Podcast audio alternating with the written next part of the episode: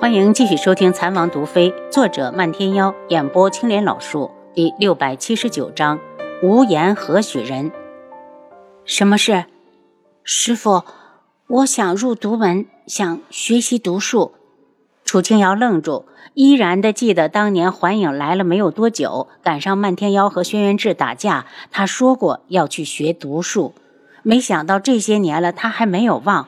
见楚清瑶没说话，环影还以为他不同意，焦急的道：“师傅，我娘当年就是因为吃了别人给的毒烧饼才死的。环影这辈子最大的心愿就是能替人解毒，积德行善。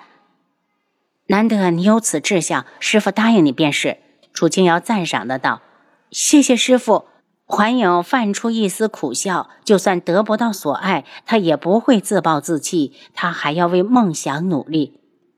环影想学毒术，师傅教不了你，我让暗卫送你去独门吧，到时候让你在独门随便选一个人当师傅。环影笑起来，谁都行吗？那是自然。楚清瑶看着他，你有师傅的人选了吗？环影抱着他的手臂，师傅。我好矛盾，我想学毒术，又不想认别人当师傅。要不然，我选漫天妖好不好？他和师傅的关系那么好，肯定不会在意有没有师徒的名分。你这丫头，楚清瑶纵容的瞪了他一眼。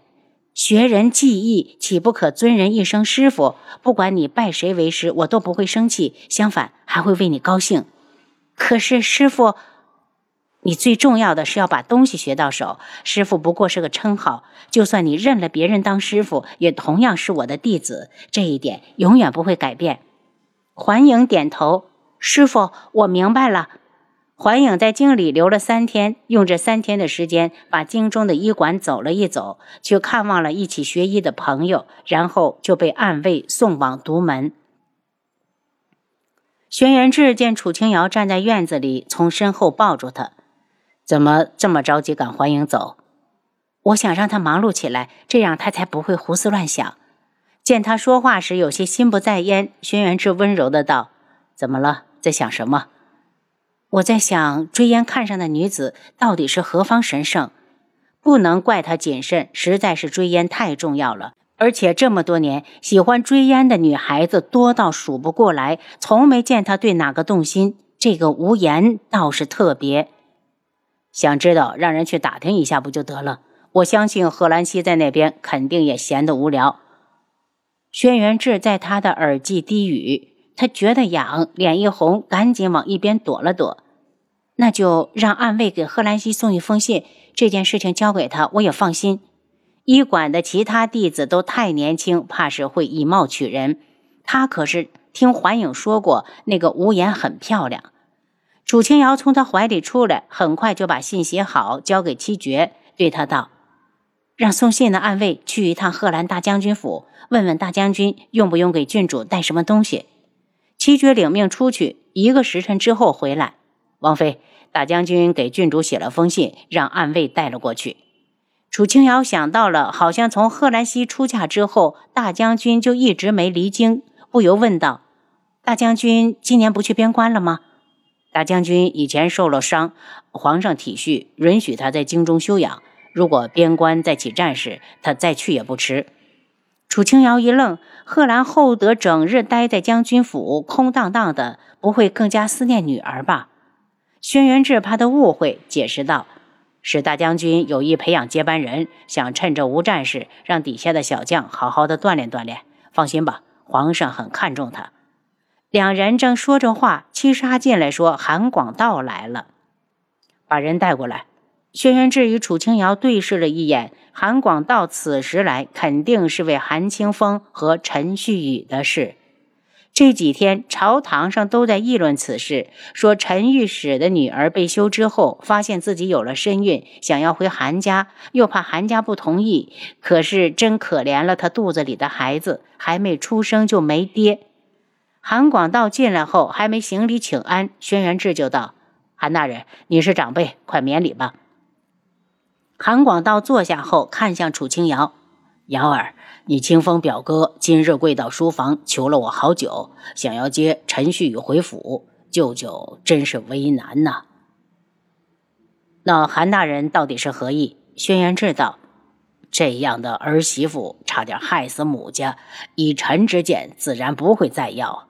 可他就像着了魔一样，一听说陈旭宇有了身孕，就舍不得孩子。”韩尚书一脸气愤：“舅舅，既然清风表哥愿意，您就别拦了。”楚清瑶道：“可万一孩子不是清风的怎么办？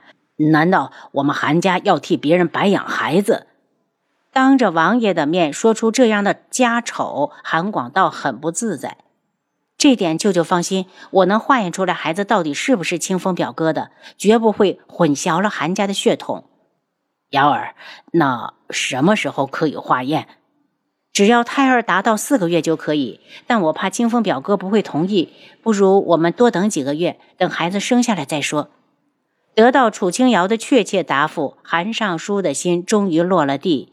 他看了眼轩辕志，尴尬的道：“不是臣往坏处想，实在是陈旭离开清风这么久，才听说他有身孕，让人不得不怀疑。我私下去找孟太医问问孩子的月数，又怕被皇上知道，只得作罢。舅舅有瑶儿在，你根本不用担心。”楚清瑶安慰他：“外祖那边我也跟他说过。”所以，清风表哥想要把人接回来，由他就是。如果孩子是韩家的，皆大欢喜；若不是，也糊弄不了我们。韩尚书起身告辞，人好像苍老了许多。楚清瑶亲自把舅舅送出府，告诉他自己可能会离开一段时间，等事情办完了就回来。韩尚书担忧地看着他，瑶儿。你做的事，舅舅帮不上什么忙，但你一定要注意安全。不管去哪儿，最好都带上王爷，有王爷保护你，我们也放心。舅舅，王爷会跟我一起去的。楚清瑶看着韩尚书的马车远去。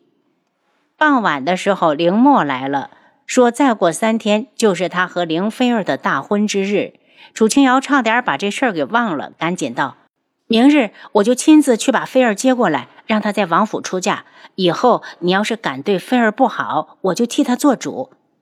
凌墨一喜，对着他作揖：“多谢王妃成全。”轩辕志也为凌墨高兴，笑道：“凌墨，既然你要成亲了，今晚就别走了，我们不醉不归。”凌墨也来了兴致，他一年到头走南闯北，留在京中的时间真的很少。此时王爷开口，他自然愿意奉陪。好久都没和王爷一起喝酒了，今日我凌墨就舍命陪君子。楚清瑶见他们越说越开心，起身去了厨房，吩咐厨子多做几个菜。晚上王爷留凌墨公子吃饭。轩辕志陪凌墨喝酒的时候，楚清瑶到外面散心，不知不觉地走到了碧落院。闲来无事，就在院子里练了一趟剑法。忽然听到有人在屋顶上鼓掌，他抬眼望去，见白锦衣衫飘飞，宛如仙子。黄姐，他收了长剑，上了屋顶。弟妹，你怎么只有一个人在这里练剑？皇帝呢？白锦先落到院子里。王爷在陪凌墨喝酒，楚清瑶看了眼四周，黄姐在这里，鬼医也应该在这附近。弟妹，你找什么呢？白锦有些不满。楚清瑶讪笑了一下，他自然是在找他徒弟。怎么说，鬼医也是给他磕头认过师傅的。黄姐，鬼医的伤都好了吗？他问。死不了。白姐没好气的回答：“楚清瑶咧了咧嘴，就见暗卫在旁边对他打手势。他立刻明白，鬼医就在府外的树上。他拉住白锦：‘黄姐，跟我进屋吃点东西吧。王爷和凌墨正在喝酒。’我不饿，给我准备一间房间，我要去休息。”白锦的态度有些冷淡。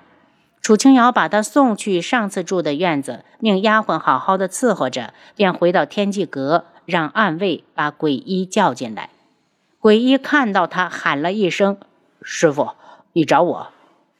你和黄姐的关系缓和了没有？我可是听说在独门时是他亲手医治你的。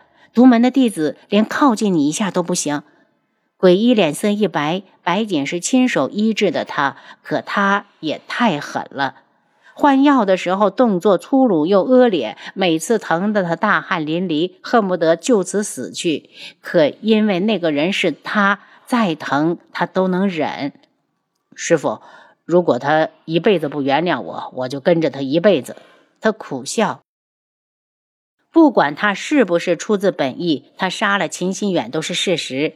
白锦恨他也是理所当然。这一切都是他欠他的。有生之年不求能得到他的原谅，只求能留在他的身边，照顾他一生一世。就像上次那样，替他去挡刺来的刀剑。为了白锦，他可以去死。精诚所至，金石为开。黄姐其实是个很好的女子，他道。鬼医翘了翘嘴角，他诡异看上的女子又岂是寻常之人？他的白锦自然是极好的。你少臭美！你要是能让黄姐原谅你，我才服你。楚清瑶怎么看不到鬼医脸上的得意？鬼医眼神一暗，他也想啊，可是真的好难。不管如何，他都不会放弃白锦。见他这样，楚清瑶不再打击他，而是提醒道。听说童无去了昆仑镜，就再没有出来。鬼医，你要看住黄姐，别让她做傻事。您刚才收听的是《蚕王毒妃》，作者漫天妖，演播青莲老树。